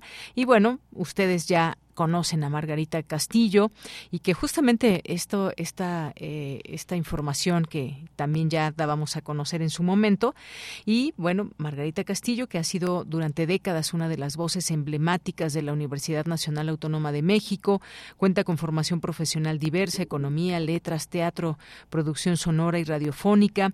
Eh, esta Casa de Estudios le confirió a través de la Facultad de Psicología el reconocimiento a la trayectoria y compromiso institucional. Así que enhorabuena para Margarita Castillo, que es nuestra compañera aquí en Radio UNAM y que ustedes, como decía, la conocen desde siempre, desde muchos años. Ella eh, pues se desempeña como técnico académico asociado en la Facultad de Psicología y pues por supuesto que siempre siempre está muy contenta no por este reconocimiento solamente sino porque está contenta siempre de, trabajar, de estar aquí y allá, de generar eh, pues eh, piezas sonoras, muchas que ya se cuentan por cinco mil piezas sonoras en las que ha intervenido en diferentes instancias también, de manera independiente además ha publicado y creado libros objeto en cajas de cerillos, frascos de vidrio y libros de una hoja, asimismo editando discos compactos con poesía propia y textos de otros autores, entre ellos del escritor uruguayo Eduardo Galeano, eh, quien le escribió, Margarita, gracias a ti y a tu equipo por permitir que la palabra y la, música se abracen. Bueno, pues desde aquí siempre le deseamos lo mejor y nos encanta además trabajar con ella, tenerla cerca y que su voz se pueda escuchar además en esta en este espacio y en estas frecuencias de FM y de AM. Siempre un gusto poder trabajar con Margarita Castillo y desde aquí también siempre la reconocemos. Y sí, nosotros sí la queremos mucho a Margarita Castillo. Bueno, esto por una parte. Y también tenemos algunas invitaciones, tenemos esta invitación para que puedan escuchar a través de escuchar y ver a través de TV UNAM eh, Media 20.1 en esta ocasión hoy jueves a las 9 de la noche Gabriel Sosa Plata su conductor va a platicar con el director de TV UNAM, Iván Trujillo Bolio, sobre la innovación de TV UNAM. Así que no se, no se lo pierdan eh, este jueves a las 9 de la noche por TV UNAM. Dejamos esta invitación y tenemos otra invitación más también que hacerles a teatro, teatro en vivo para prevenir la violencia sexual infantil el próximo sábado 27 de enero. Corazonada para prevenir el abuso sexual infantil a la una de la tarde y a las 5 también. Eh, esta es una obra que se presenta en el Teatro del Valle, en Nicolás San Juan, número 616, en la colonia Narvarte. Hay una cuota de recuperación y pueden escribir al eh, siguiente teléfono para, eh, para adquirir sus entradas 55 54 18 98 75. Así que pues les dejamos esta invitación siempre a través de una puesta en escena para prevenir la violencia sexual infantil, siempre importante poder ir la familia. Recuerden, corazonada, una de la tarde y cinco de la tarde, el próximo sábado 27 de enero en el Teatro del Valle Nicolás San Juan 616 aquí en la colonia Narvarte. Y bien, pues nos vamos ahora a los saludos rápidamente que tenemos para ustedes que nos están escribiendo en nuestras redes sociales, lo cual siempre agradecemos. Arroba Prisma RU en Twitter o X y Prisma RU en nuestro Facebook. Gracias aquí a Alfonso de Alba Arcos, a Jorge Morán Guzmán. Feliz fin de semana para todos. Ya casi viene el fin de semana, Jorge, no te nos adelantes. Gracias. Em, ¿Quién más? ¿Quién más por aquí? Verónica Ortiz Herrera, buenas tardes. Ahora resulta que esta señora nunca trabajó en cinco años. En estos cinco años quiera desaparecer a la CNDH. Gracias, Verónica. David Castillo manda muchos saludos por aquí. Gracias, José Ramón Ramírez, hasta Oaxaca. Muchos saludos. María Bajes, muchas gracias también. Amar Heaven, David Castillo nos dice mm, bueno, pues muchas gracias aquí por los por los comentarios que nos escriben, distintas opiniones y es pues siempre son bienvenidas todas. Abelina Correa, también muchos saludos. Gracias por estar en esta sintonía. David Castillo nos dice, si bien no tiene buen resultado de su trabajo Rosario Piedra Ibarra, eh, el doctor Luis de la Barreda, eh, con los puntos que señaló en su primera intervención, eh, dice no está de acuerdo con la 4T. Eh, gracias aquí por, por los comentarios que vamos recibiendo. Eh, gracias a Pati, Pati León. Dice de cuándo acá pedir que los funcionarios del INE se bajen sus altos sueldos es un ataque a los derechos humanos. Ataque decir que una anciana indígena violada por militares murió de gastritis o pedir armas para la guerra en Ucrania. Eso han hecho los antecesores de Piedra Ibarra. Gracias, Pati León. Lorenzo Sánchez, con eh, qué cara se habla de Rosario Piedra. Hay que preguntarle al él mismo su papel en la institución. Muchas gracias, Lorenzo Sánchez, por los comentarios. Eh, también por aquí a nuestros amigos y amigas del CIALCUNAM, a Rosario Durán. Feliz jueves, sonríe. Después buscamos el motivo. Gracias, Rosario. Un abrazo. Lisa Antara, también Lunfi, eh, con la Coordinación Universitaria para la Sustentabilidad. Muchos saludos a la doctora María Cristina Rosas, que nos recomienda su, eh, su eh, artículo en globalitica.com.mx. Suecia se encuentra cada vez más cerca de ingresar a la OTAN, lo cual transformará la geopolítica europea y global. No se pierdan este artículo de la doctora. Eh, también muchos saludos a Paloma Guzmán, gracias a Eucayotl también y gracias a todas las personas que nos van escribiendo. Les leemos con muchísimo, muchísimo gusto. María Bajes nos dice también increíble tu invitado, más intento de manipulación no fue posible. Gracias. Y bueno, pues nos vamos ahora a la información. Presentan el libro la Suprema Corte en la Revolución. Cristina Godínez con la información. Hola, ¿qué tal, Deyanira? Un saludo para ti y para el auditorio de Prisma RU. En el Colegio Nacional fue la presentación de esta obra, que es una revisión en torno a lo que sucedió en la Suprema Corte de Justicia en aquel periodo histórico, refirió el ministro en retiro José Ramón Cosío. Desde finales del porfiriato hasta el momento en el que con fundamento en la nueva constitución se designaron a los nuevos ministros. Omar había hecho una tesis de licenciatura en el ITAM, muy festejada por muchas personas, porque revisó nombramientos de ministros en el siglo XX, tenía él esa información, algunas notas, yo también había ido compilando alguna información de las actas secretas, se llaman, no son secretas, desde luego, pero las actas secretas de la Corte y todo el proceso revolucionario. En su intervención, Elise Speckman, directora del Instituto de Investigaciones Históricas de la UNAM, dijo que la obra tiene dos puntos de partida el cronológico y el metodológico. Esta obra abarca los años más cruentos de la lucha armada, pero también son años cruciales en la definición constitucional y funcional de la Corte que funcionaría en el México postrevolucionario, hasta bien entrado el siglo XX. Más allá de mostrar las vicisitudes sufridas por el más alto tribunal del país en época de guerra, contrastan su misión y función en dos regímenes regidos ambos por una constitución liberal, pero aderezados con diferentes ingredientes y caracterizados por muy diferentes tintes, como lo fueron el porfiriano y el emanado de la revolución Omar Hernández Salgado habló de la actualidad de algunos problemas en el máximo tribunal. El tema de los nombramientos, el tema de la independencia judicial, es una cuestión que cíclicamente ha estado presente pues desde 1917, desde el 57, incluso cuando se, se construyó el, el mecanismo de designación. Hoy en día lo vemos presente, ¿no? Sobre si los ministros deben ser elegidos por el pueblo. También tenemos temas un poco más candentes como algunas renuncias o los vínculos de los ministros con algunos cargos públicos. De Yanira, el libro La Suprema Corte en la Revolución es una publicación del Instituto de Investigaciones Históricas de la UNAM. Este es mi reporte. Buenas tardes. Gracias, Cristina. Muy buenas tardes. Vámonos ahora a la información internacional a través de Radio Francia. Relatamos al mundo. Relatamos al mundo.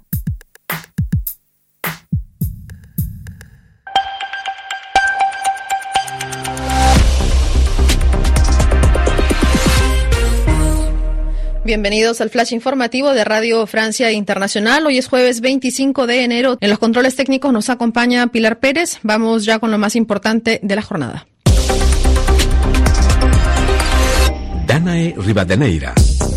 En Francia, la cólera de los agricultores no se detiene. A bloquear París es a lo que llaman dos de los sindicatos mayoritarios de agricultores, el FNSA y Jóvenes Agricultores de la región Isla de Francia. La medida de fuerza se realizaría este viernes, día en que está previsto que el primer ministro haga anuncios para intentar apaciguar la cólera justamente de los agricultores.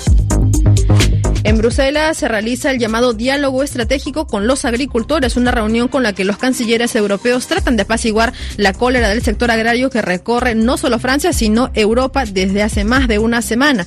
Al respecto, la presidenta de la Comisión, Ursula von der Leyen, dijo que espera que se pueda superar la polarización. Reunión de urgencia se realiza esta noche en el Consejo de Seguridad de la ONU a pedido de Moscú que acusa a Kiev de derribar un avión que iba con 65 prisioneros ucranianos que iban a ser intercambiados por prisioneros rusos. Kiev por su parte dice que la información es incompleta y que Rusia no entrega la información justamente que corroboraría que en ese avión iban efectivamente prisioneros ucranianos. Tensión diplomática entre Israel y Qatar. El ministro de Finanzas israelí acusó a Qatar de ser responsable del ataque de Hamas del 7 de octubre pasado. Esto después de que una cadena israelí filtró un audio en la que el primer ministro Benjamín Netanyahu decía a las familias de los rehenes que la mediación de Doha era problemática. En Colombia, el presidente Gustavo Petro denunció una persecución política por parte de la Procuraduría después de que el órgano suspendió por tres meses al canciller Álvaro Leiva Durán por supuestas irregularidades en la licitación de pasaportes. No es el primer episodio de tensión entre la Procuraduría y Petro. Colombia también, el centro del país, ha sido declarado en estado de calamidad pública. Más de una veintena de incendios forestales se han desatado y consumido unas 600 hectáreas de bosque. En Brasilia, reunión en estos momentos de los ministros de Exteriores de Venezuela y de Guyana para tratar la crisis sobre el Esequibo, aunque los gobiernos siguen manteniendo su postura sobre la pugna de este territorio rico en petróleo. Y con esta noticia ponemos punto final al flash informativo de Radio Francia Internacional. No olviden que pueden escuchar todos nuestros noticieros en rfimundo.com. Chao.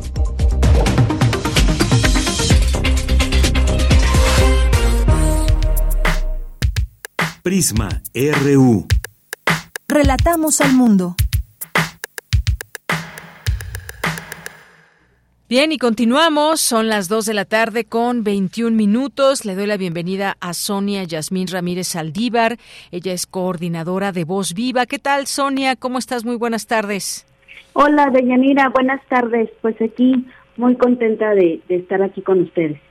Y yo también, y seguramente nuestro público, porque nos vas a platicar de esta cuarta convocatoria para ilustrar portadas de la colección Voz Viva de la UNAM, que creo que bien vale la pena que nos cuentes un poco de Voz Viva y esta posibilidad para el público que nos está escuchando. Claro que sí. Pues como sabrán, Voz Viva es una colección de más de 60 años eh, de, de vida, es una colección que ostenta el nombramiento como Memoria del Mundo ante la UNESCO y eh, como Patrimonio Cultural Universitario. tiene contiene las grabaciones de las voces emblemáticas de la literatura y del pensamiento mexicano y latinoamericano. La primera grabación se hizo en 1959 con Alfonso Reyes y bueno, pues hay voces tan emblemáticas como Vicente Leñero, Elena Poniatowska, este, pues muchísimos autores que digo son tantos, se me van los nombres ahorita, ya ustedes los pueden ver el, catálogo en nuestro repositorio que es vozviva.unam.mx para que eh, los que nos escuchan ahora puedan tener acceso a, este catálogo de manera gratuita y ahí puedan ustedes enterarse de, de lo que contiene esta colección.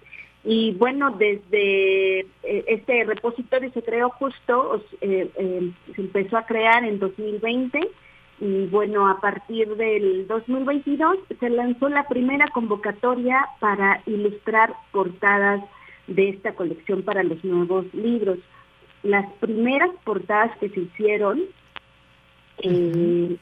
fueron a cargo del artista Vicente Rojo. Este, quiero que sepan que, bueno, esta colección, por los años que, que, ha tenido de vida, pues ha transitado por los diferentes formatos eh, auditivos, ¿no? Primero se, se, distribuyó los primeros 30 años en LP, después unos 4 o 5 años más o menos se distribuyó en cassette y en los últimos años se había distribuido en CD para, para esta última este, época en CD, el que estuvo a cargo del diseño de las portadas, pues ahora fue el taller de, eh, de, Vicente Rojo Cama, y este, o sea, el hijo de Vicente Rojo, o sea que las portadas, la verdad es, de, las portadas de la colección Voz también están llenas de tradición y, de valor en, en esta colección. Entonces, cuando se hace la colección digital con la creación de este repositorio, pues estábamos muy interesados aquí en la coordinación, en todo el equipo que hace posible Voz Viva, que hubiera un intercambio intergeneracional con, con los chicos eh, de ahora, con, con los jóvenes ilustradores, y es por eso que se crea esta convocatoria para ilustrar portadas de la colección Voz Viva. Claro que sí, pues aquí les dejamos esta posibilidad a jóvenes que nos estén escuchando. Es justamente reforzar este vínculo con las juventudes a través de la ilustración y que además esta es la cuarta ocasión que se hace esta convocatoria a personas que estén interesadas en el diseño y la literatura para dar imagen justamente estas portadas de los nuevos volúmenes de este eh, acervo ya histórico que además está reconocido por la UNESCO como Memoria del Mundo y que forma parte del patrimonio cultural universitario. Eh, todavía se van a recibir eh, propuestas hasta cuándo se cierra esa convocatoria. Sonia. Eh, la convocatoria se cierra el 16 de febrero. Todavía tienen mm, muy buen tiempo para mandar sus propuestas. Los tres títulos entran en esta convocatoria, están muy interesantes. Eh, tenemos Arráncame la vida y otras mujeres de Ángeles Mastreta. Tenemos Ya no de Idea Vilariño, que he de decir que es una grabación que se hizo en 1981, que uh, conservó la Fonoteca de Radio UNAM, que con el apoyo de la Fonoteca Nacional se digitalizó y que ahora vamos a editar. Y eh, el tercer título que entra en esta cuarta convocatoria es La Cala de Poemas de Francisco Segovia de todos estos eh, de todos de estos tres autores la gente que quiera participar puede tener acceso a un fragmento de la grabación en su propia voz que hicieron eh, ellos además del texto que leyeron para que pues puedan inspirarse. La convocatoria está eh, en nuestras redes sociales, en cualquiera de las redes sociales de Voz Viva en Facebook, en Instagram y en Twitter y también en nuestro repositorio vozviva.unam.mx. Tienen hasta el 16 de febrero, está abierta a todo público, solo necesitan ser mexicanos, no necesitan eh, este, vivir en la Ciudad de México, eh, solo necesitan tener 18 años, este, pues eh, ser ilustrador, diseñador, te, que te guste esta parte y puedes em, participar eh, solo o en grupo máximo de tres personas. Puedes mandar una portada, una propuesta de portada de ilustración que diga para, para cada uno de nuestros títulos, puedes escoger dos o pues solamente mandar eh, una propuesta para un autor eh, como o sea digamos puedes participar en todas estas modalidades el premio es de 10 mil pesos y si el jurado así lo considera pues dará algunas menciones honoríficas muy bien, Sonia, pues muchísimas gracias. Dejamos esta invitación para el público. Voz Viva, esta colección sonora que reúne, como bien nos dices, las voces literarias más destacadas de nuestro país y de América Latina desde 1959. Y pues este acervo que es ya muy grande, ha transitado por diversos formatos, eh, nació en discos de vinilo, imagínate, ha pasado por soportes físicos como cassettes, discos compactos y ahora esta colección pues ha dado este salto a su plena digitalidad y acceso abierto, universal y gratuito a través de vozviva.unam.mx en el que se alojan ahí los audios, los librillos, portadas que la conforman. Así que sean parte de Voz Viva a través de esta convocatoria de la cual nos ha hablado Sonia eh, Yasmín Ramírez Aldívar y que nos deja esta posibilidad de participar. Pues nada, dejemos la invitación ahí abierta. Recordemos hasta el 16 de febrero todavía hay tiempo. Muchas gracias, Sonia. Muchas gracias a ti, Deyanira. Que estés muy bien, hasta luego. Muy buenas tardes y gracias a Sonia Yasmín Ramírez Aldívar, eh, coordinadora de Voz Viva y esta cuarta convocatoria para ilustrar portadas de esta colección. Continuamos. Queremos escuchar tu voz. Síguenos en nuestras redes sociales. En Facebook como Prisma RU y en Twitter como arroba PrismaRU.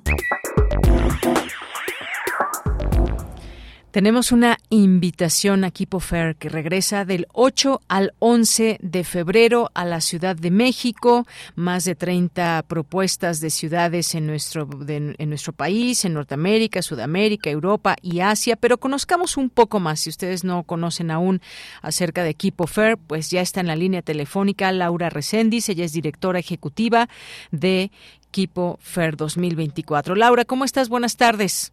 Hola, ¿qué tal, Yanira? Muy bien, muchas gracias. Gracias por la invitación y un saludo a todo tu auditorio.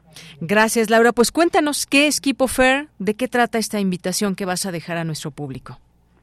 Pues eh, la Feria de Equipo es un evento que sucede durante la Semana del Arte y es una propuesta del equipo curatorial eh, que lleva el mismo nombre, Equipo, con la idea de eh, hacer una feria en el sentido tradicional de presentación, pero en lugar de tener a las invitadas a las galerías comerciales, nos enfocamos más a los espacios que son dirigidos por artistas o colectivos de artistas o inclusive colectivos eh, curatoriales. Entonces es una propuesta que es un poco diferente porque lo que caracteriza a estos espacios es que como no van necesariamente tras un mercado, a veces responden a, a una localidad o tienen otros intereses más en cuestiones de producción, de desarrollos de conceptos, a veces las piezas son más eh, arriesgadas en, en el sentido mercantil y entonces esto le da una visión y una manera distinta de entender y de, y de, y de vivir el arte durante esta semana de, gran oferta artística y cultural en la ciudad. Muy bien. Esta visita la podrán hacer en dónde específicamente. Vamos a estar este año en la cuarta edición en la colonia Centro, en este espacio que se llama Temoscali, ubicado en Ayuntamiento 114, que está atrásito del mercado de la Ciudadela. Muy bien. Eh, ahí en este espacio que se llama Temoscali pueden ir entre el 8 y el 11 de febrero a esta feria Kipo de la cual nos estás eh, platicando. Eh, está bajo tu dirección. Hay una curaduría de proyectos de Chiro Irie y también, pues bueno, ahí dejamos esta, esta propuesta para todos ustedes. ¿Hay alguna página donde pueda entrar la gente, conocer más a detalle? Sí, pueden entrar a, a www.kipofair.com. Kipo se escribe Q y latina P O F A I R. Y les recordamos además que eh, es un evento de entrada absolutamente gratuita, solo tienen que llegar a la entrada y regalarnos un, un registro, pero la intención también es que estén las puertas muy abiertas para todos los que los que quieran ir a darse una pequeñita empapada de, de qué es lo que está sucediendo en, en, en el arte contemporáneo. Muy bien, ahí dejamos también la información a través de nuestras redes sociales. Pues Laura Recendis, muchísimas gracias por dejarnos esta invitación y muy buenas tardes. Muchas gracias a ti, los esperamos a todos. Que Hasta tengas luego. buena tarde. Gracias. Buenas tardes. Laura Recendis, directora ejecutiva de equipo de la Feria Equipo 2024 en el marco de la Semana de Arte. Continuamos. Cinemaedro con Carlos Narro.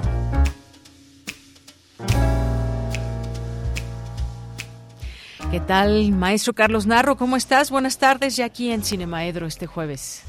Buenas tardes, ¿cómo estás, Deyanira? Muy bien, gracias, Eh, Carlos. Saludos a todo el auditorio. ¿Cómo está todo tu equipo? Pues están bien, creo, ¿no? Mira, todos bien. Qué bueno. Yo traigo una camiseta de Prisma.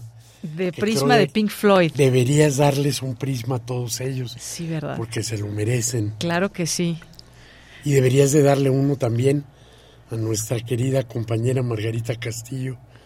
Qué gusto eh, que me uno a la celebración del reconocimiento que le hace la, este, la facultad. Y Margarita es un personaje singular, sin duda alguna.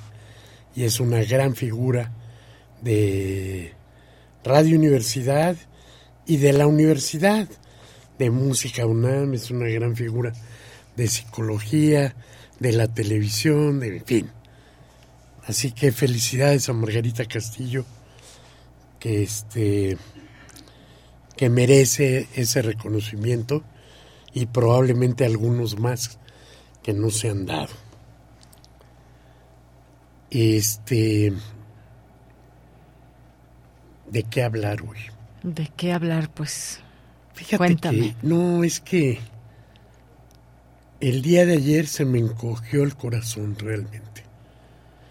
Cuando vi unas imágenes, unos videos de lo que está ocurriendo en los cenotes en la península de Yucatán.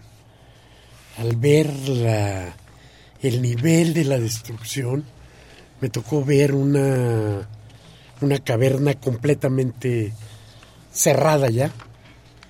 Una caverna que había estado en este abierta pues con entrada a la gente que en un derrumbe ya quedó eh, sin posibilidades de que se entre.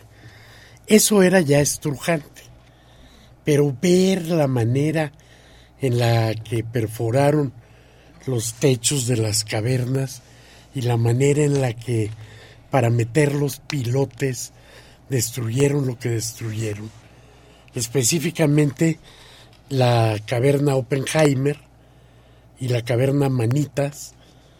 La caverna Manitas se llama así porque están grabadas en las paredes las manos de los niños mayas de hace 600 años, 500 años.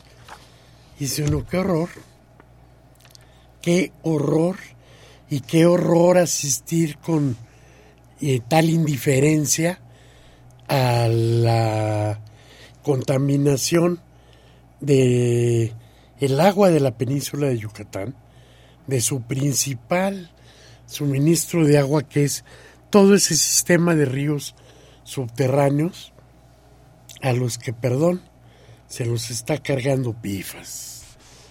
Entonces, realmente me destrozó el este el corazón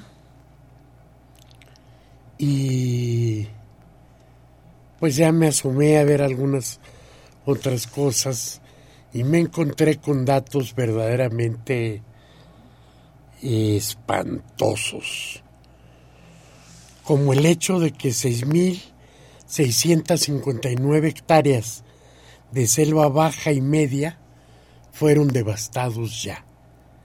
Eso es una herida, no sé si irreparable, y digo no sé si irreparable porque en cuanto la, el planeta se sacuda los piojos que somos nosotros, la infección, este, la selva se recuperará, pero ya no para nosotros, ¿no? Y cosas terribles, como por ejemplo, que suman más de 10 millones de árboles los que fueron destruidos con este trazo del tramo 5. Un tramo que nunca va a funcionar, hombre. El día que lo pongan a andar un, el peso del ferrocarril, va a hundir esas cavernas. Y entonces eso me hace pensar muy mal. Me hace pensar que el tren es un pretexto para saquear 10 millones de ejemplares de árboles, de maderas preciosas y de los que no se sabe nada. Yo creo que solo hay un ejemplo peor de devastación y es la devastación de la selva amazónica con Bolsonaro con una cantidad inimaginable de incendios provocados, que alguno que otro natural, pero sin duda mayormente provocados para cumplir con los caprichos de Bolsonaro que declaraba abiertamente que esas tierras eran tierras que debían de ser útiles para la agricultura y la minería. Tú dices, no puede ser de veras. Hace algunos este, años, y se los conté aquí también, la confluencia de tres fenómenos de la naturaleza. Una lluvia exagerada, un temblor de tierra y un vendaval también fuera de época. Tiraron el árbol que tenía yo en mi casa y el daño que me hizo la caída de un árbol, claro que era el mío, mi este consejero, fue terrible. Y entonces saber que son 10 millones, creo que deberíamos de haber 10 millones de mexicanos defendiendo a cada uno de esos cadáveres y gritando por todas partes que no se vale tal devastación. El, el cine siempre está atento a todos los temas, no me queda duda. Son varias veces que en este, en este programa hemos hablado de la devastación, del cambio climatológico, de la contaminación. Entonces hoy me puse a buscar películas de las que no he hablado nunca, ¿no? que forman parte como de este tema, pero que no he hablado. Y me puse a buscar para no hablar de películas que no he visto, y entonces encontré algo interesantísimo porque además prácticamente están al alcance de todos. Sí, vi una, una película que se llama Verde o Green, Muerte del Bosque, de Patrick Ruxel, que la pueden encontrar en YouTube y que es una maravilla. Es una película sin narrador, sin voz en off, sin entrevistas. Es decir, la puede ver cualquiera del idioma que, este, que sea, que tenga, porque la va a entender perfectamente. ¿no? Esa, esa película, además, cercana a la hora de duración, es una película que se narra, es la destrucción de un bosque pero se narra a través de la vida de un orangután. Es la destrucción del bosque donde viven los orangutanes y la línea que vamos a ir siguiendo es la vida o lo que le queda de ella hasta la muerte de un orangután. Es una película con una calidad de imágenes y con una narrativa este poética a pesar de bueno, la poesía a veces trata temas devastadores también como es este caso. Y esa película la pueden buscar en YouTube y la van a encontrar. Verde, muerte del bosque. Y ahí buscando también encontré el bosque saqueado de la, la, deforestación en el norte argentino. Pero es una película de 1956, un documental temprano para el tratamiento de estos temas que más bien nos han acompañado los últimos 30 años. Pero aquí estamos hablando de una película de casi 70 años. Vale la pena verla, pero además esa es muy cortita y también la pueden encontrar en YouTube. Luego, una película del año pasado, Nosotros somos guardianes, película brasileña, dirigida por Chelsea Green y Ediván Guajuajara,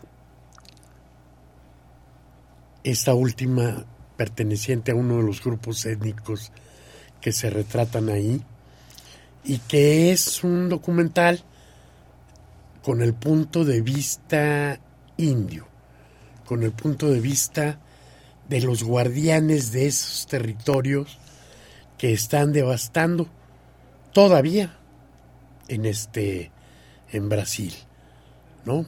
Es decir, sí, sí, Bolsonaro aceleró lo que quieras, pero los terratenientes, los las compañías mineras, este, todos esos siguen empeñados en devastar, en abrir tierras para su propia utilización. Y ahí es muy interesante que sea el punto de vista de la comunidad, que sea una película con los ojos desde los afectados. Y me encontré esa, en YouTube hay comentarios, hay fragmentos, hay cosas así, pero la película está completa en movie. Mm. Ahí la pueden ver también. Y luego encontré Sobreviviendo al Progreso. Ese es un documental producido por Martin Scorsese, dirigido por Matthew Roy y Harold Crooks, que también lo van a encontrar en, este en YouTube. Y es una película de hace unos 10 años. Entonces todavía alcanzan a entrevistar a Stephen Hawking, a la señora esta de, de los gorilas, Jane este, Godman, sobre la que se tomaron su biografía para este la película esa sobre los gorilas justamente algo de la niebla. En fin. Tenemos películas que ver y tenemos yo creo que simplemente con sensibilizarnos ¿eh? sobre los factores estos de la destrucción algo ganaremos si vemos esas películas Claro, algo se quedará en nosotros que nos, que nos mueva, que nos, que un poco. Que nos haga decir, no se vale, porque no se vale que si antes gritábamos, ahora nos quedemos callados de manera complaciente, no se vale. Y luego que hablábamos del reloj del juicio final. Sí, lo oí. También, Sí, lo oí. Y con esas cosas lo aceleramos. Pues, Completamente. Este, en fin. En fin. Entonces, pues vamos al cine, ¿no? Vamos al cine. Esta semana en este en la Cineteca Nacional película hermosísima de Krzysztof Kieslowski, de ya vi que ya la viste. ¿Cuál, cuál? La doble vida de Verónica. Ah, ya, ya, claro, sí. Película hermosísima que vale la pena. Si ya la vieron, véanla de nuevo. Si, si ya la vieron diez veces, pásense a ver Las Bestias de Rodrigo Sagoyán, una película española con dinero francés también. Parece que tiene un poco que ver con esto que hemos comentado el día de hoy. Este. El, por la manera en la que devastan. No, no es un bosque ahí, pero es una pareja la que van a despojar de eso. Todos sus vecinos ya vendieron a una compañía y ellos no se quieren salir y entonces pasan cosillas.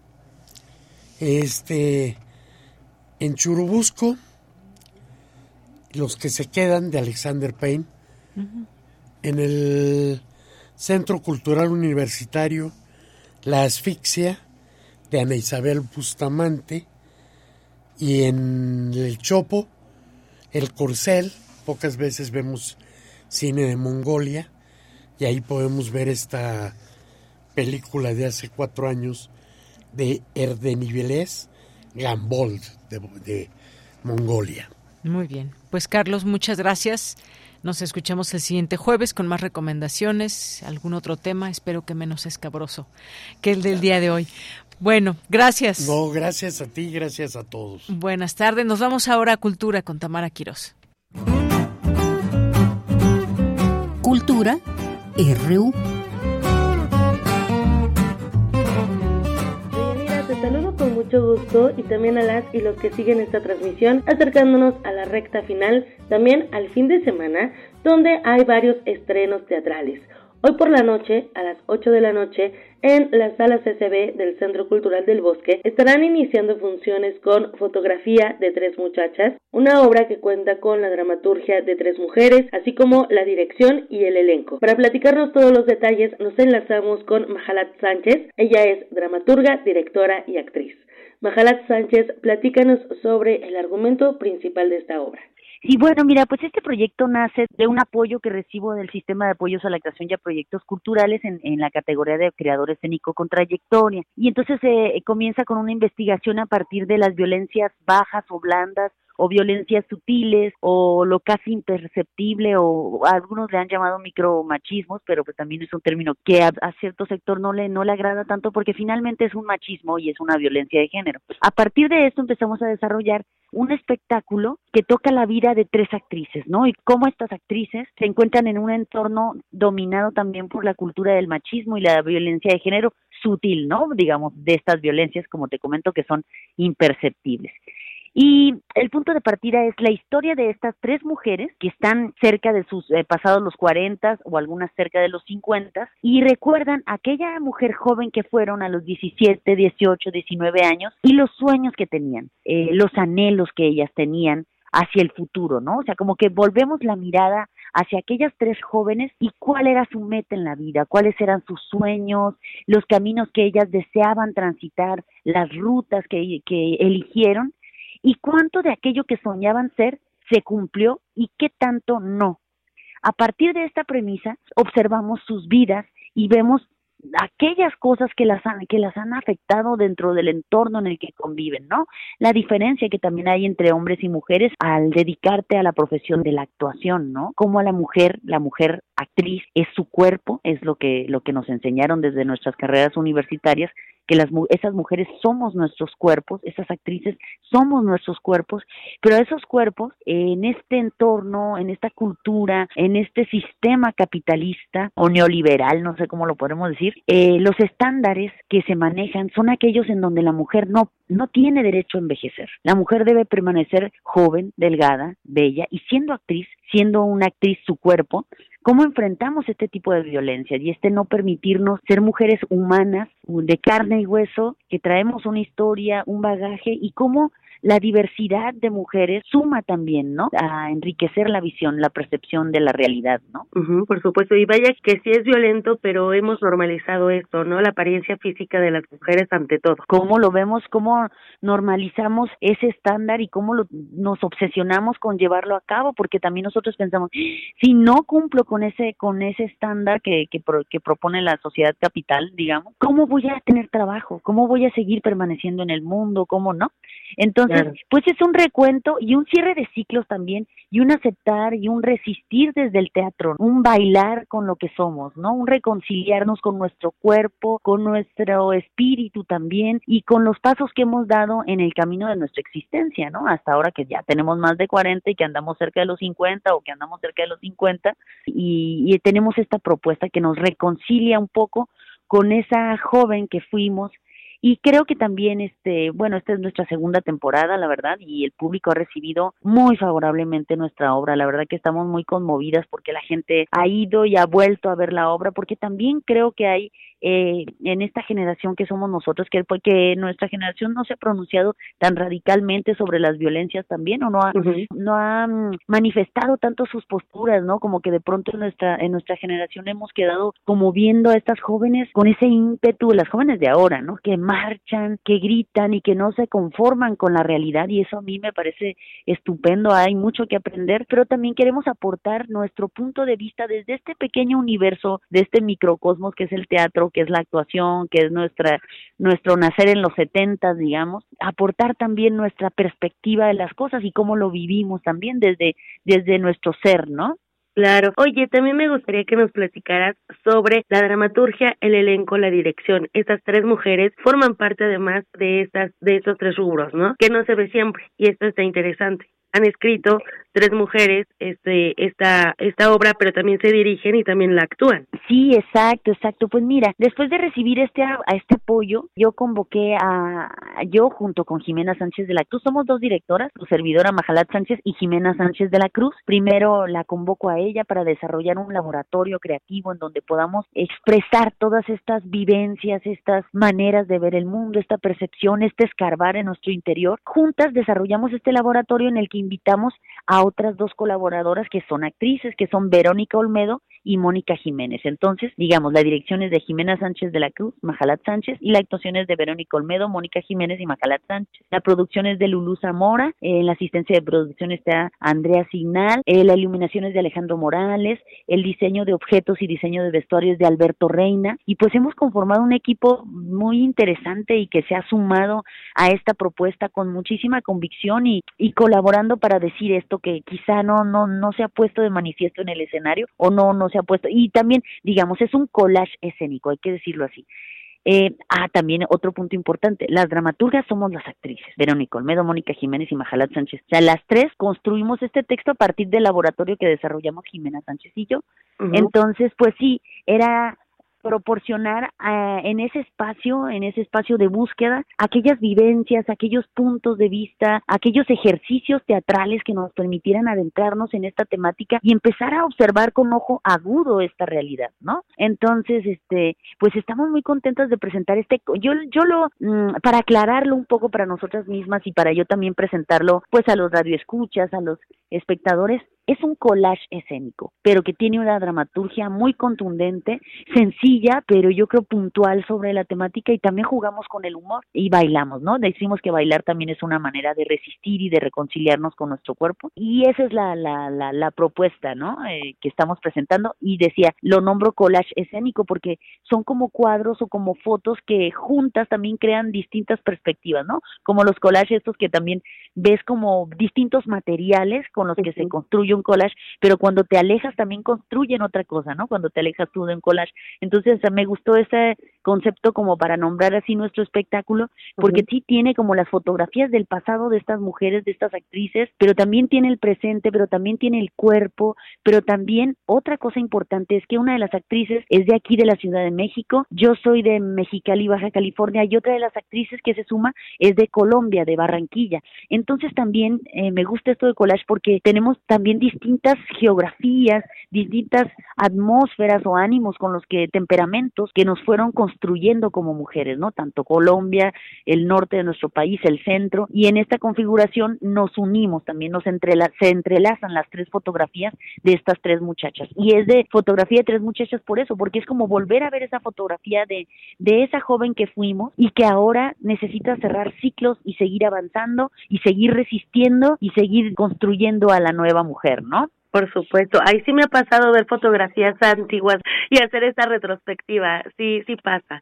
y además estaba uno así como que yo he visto fotos que digo ay qué qué bonita foto y y que recuerdo que en ese momento estaba deprimida triste digo ay no puede ser que que no no de repente uno es muy crítico con uno mismo no sí, pero también es una cosa social de depresión y de lo que sale en la tele en las revistas y, y toda la información que tenemos no entonces pues esa es la propuesta. pues ya ya queremos ver esta fotografía de tres mujeres. Es del 25 de enero al 18 de febrero se van a estar presentando en la sala del Centro Cultural del Bosque. Sí, fotografía de tres muchachas del 25 de enero al 18 de febrero, de jueves a domingo en horarios de teatro, jueves y viernes a las 8, sábado a las 7, domingos a las 6, en la sala CCB del Centro Cultural del Bosque, que además hay que decir que los precios son súper accesibles de esta salita, es una salita muy íntima que nos permite estar en un diálogo muy cercano con el espectador y está muy bonito, la verdad el espacio también está muy padre, lo hizo Jimena Sánchez de la Cruz, también codirectora conmigo, y el precio del boleto sí lo quiero decir porque es muy barato, la verdad cuesta 80 pesos, 80 pesos y el jueves es de 30 pesos, entonces para aquellos que dicen, no, el cine es más barato, no, o sea,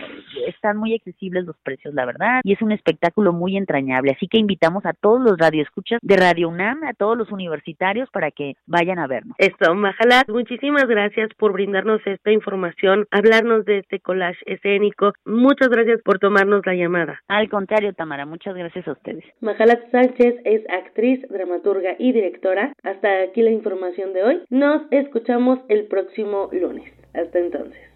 Y ya casi nos despedimos. Muchas gracias a todo nuestro público, a nuestra audiencia muy amable que siempre está sintonizando Radio UNAM. Nos despedimos. Gracias aquí a Marco Lubián, gracias a Denis Licea, gracias a Ángel Torres, a Arturo González, a Enrique Pacheco. Aquí en los micrófonos se despide de Yanira Morán. Denis Licea no lo había mencionado, ¿verdad? Denis también está por aquí. Muchas gracias. Y bueno, pues quédense con la programación de Radio UNAM y gracias siempre por su sintonía. Eh, nos escuchan en el 96.1 de FM. Quédese con la programación y con Bárbara Esquetino. Yo soy de Yanira Morán. Que tenga muy buena tarde y buen provecho. Hasta mañana.